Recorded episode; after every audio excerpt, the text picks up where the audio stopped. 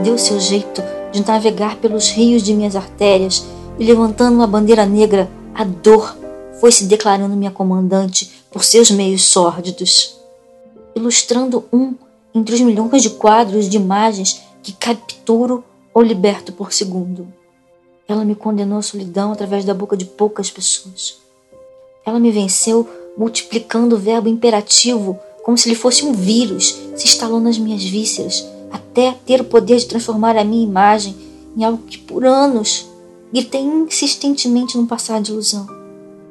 Unhas compridas, facas, adagas, solventes ou ácidos não removem a máscara estranha que foi lapidada em meu rosto, cansado de decepção. Encolhida em meu canto, senti histórias parasitas se instalando na minha memória durante cada noite em total escuridão. Ela montou em mim o que jamais fui, reformulando os fatos reais, fazendo minhas catástrofes cotidianas parecerem penitência merecida ou mentira contada por uma grande bandida sem noção. Ela conseguiu me derrubar, me deixar com a cara no chão, que era tão seco que nada dele brotava. Chovi tantas vezes, mas água salgada não serve para regar uma semente que dirá para construir uma plantação. Ela foi abrindo pequenos espaços para desbravar minha paz. Até que em um dia sangrento, ela entrou no meu peito, através de estreitos espaços, ela se instalou em cada uma das fibras do meu coração.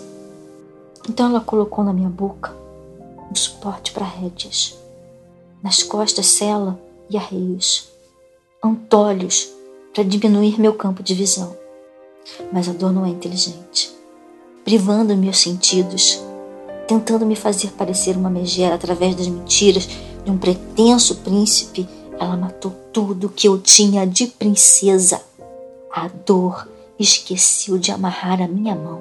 Arranco agora essa máscara maldita através de letras moldadas por meus dedos e mato a dor com o ser que ela mesma alimentou quando negou água à minha solidão.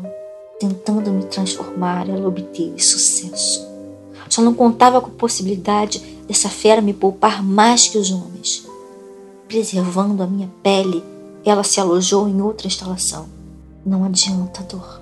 Essa fera me defende e tomou posse dos castelos que construí para ela, que se transformou em minha salvadora imaginação.